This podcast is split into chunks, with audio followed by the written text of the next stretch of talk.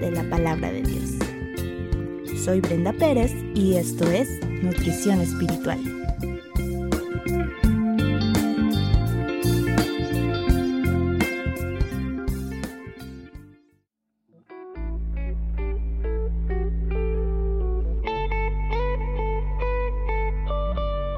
Emociones de mujeres y el Evangelio.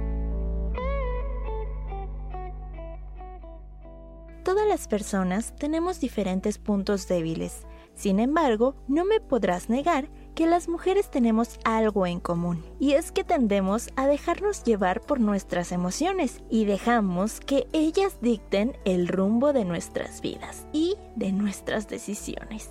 En el libro Mujer Verdadera hay un capítulo escrito por Natalie Sánchez, el cual detalla, bajo la luz del Evangelio, la forma en la que nuestras emociones, que Dios puso en nosotras de manera santa, se distorsionaron con la caída del hombre en el huerto del Edén. Como por ejemplo, el temor reverente pasó a ser miedo, el celo santo se hizo pecaminoso y la ira descontrolada provocó el primer homicidio en la humanidad. Un concepto que subrayé en este libro cita al pastor Sugel Michelin, que textualmente dice, el pecado obstaculiza que veamos la realidad como realmente es. Y es nuestra percepción de la realidad lo que provoca nuestra vida emocional. Lo repito nuevamente. El pecado obstaculiza que veamos la realidad como realmente es. Y es nuestra percepción, percepción de la realidad lo que provoca nuestra vida emocional. Al no ver de manera clara, pasamos a sentir emociones que pueden no corresponder con la realidad.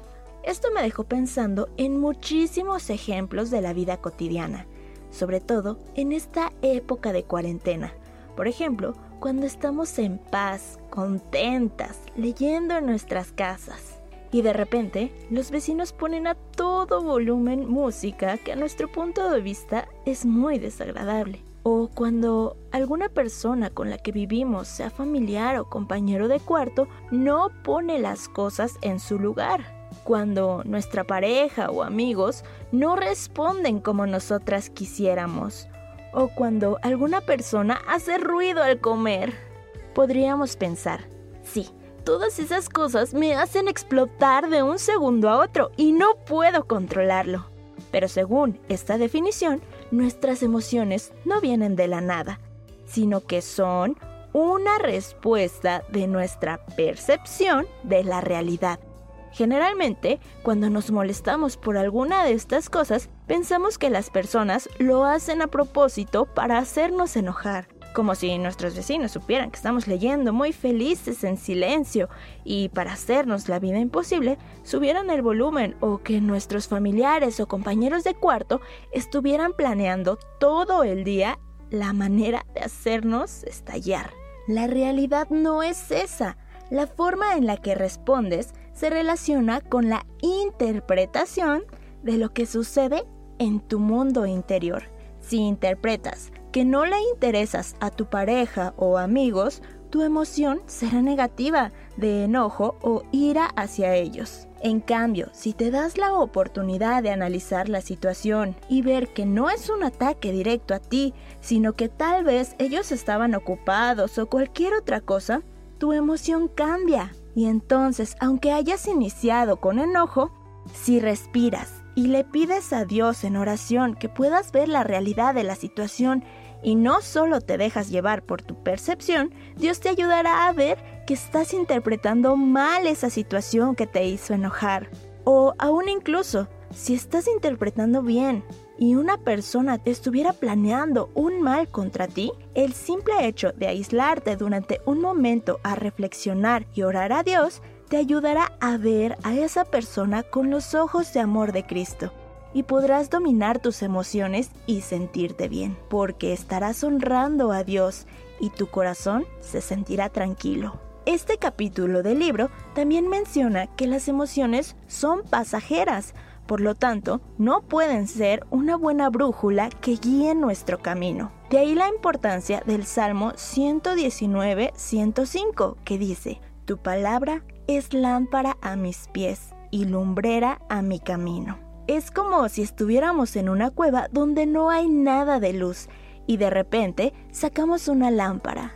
Gracias a este instrumento podemos encontrar el camino de salida. De igual manera, la palabra de Dios nos alumbra en nuestro camino y es una buena guía para saber hacia dónde dirigirnos cuando sentimos que una emoción nos está dominando. Quiero que escuches con mucha atención esta frase que me impactó y me hizo darme cuenta que dejarnos dominar por nuestras emociones es algo grave.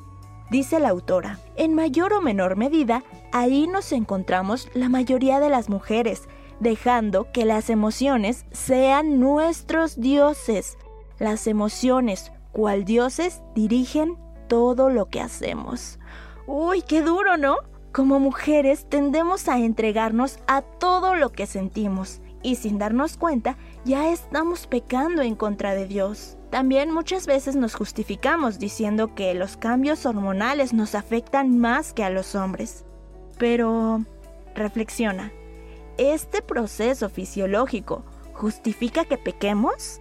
Lo que finalmente nos ayudará es observar cuáles son las emociones más comunes en nuestra vida diaria.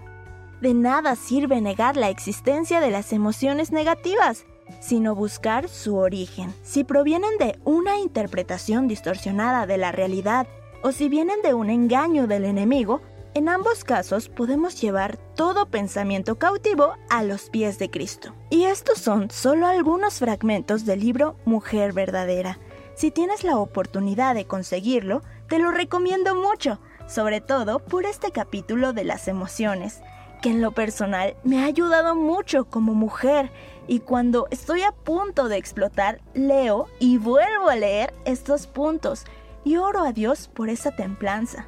Y Dios va dando el fruto del Espíritu, pues al final Cristo venció al morir y resucitar, y es gracias a Él que hoy podemos ser capaces de controlar nuestras emociones.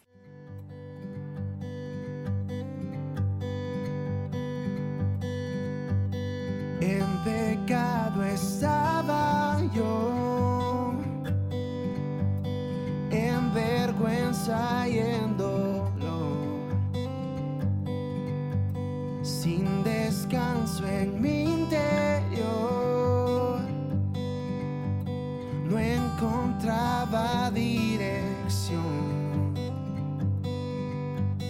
En sus hombros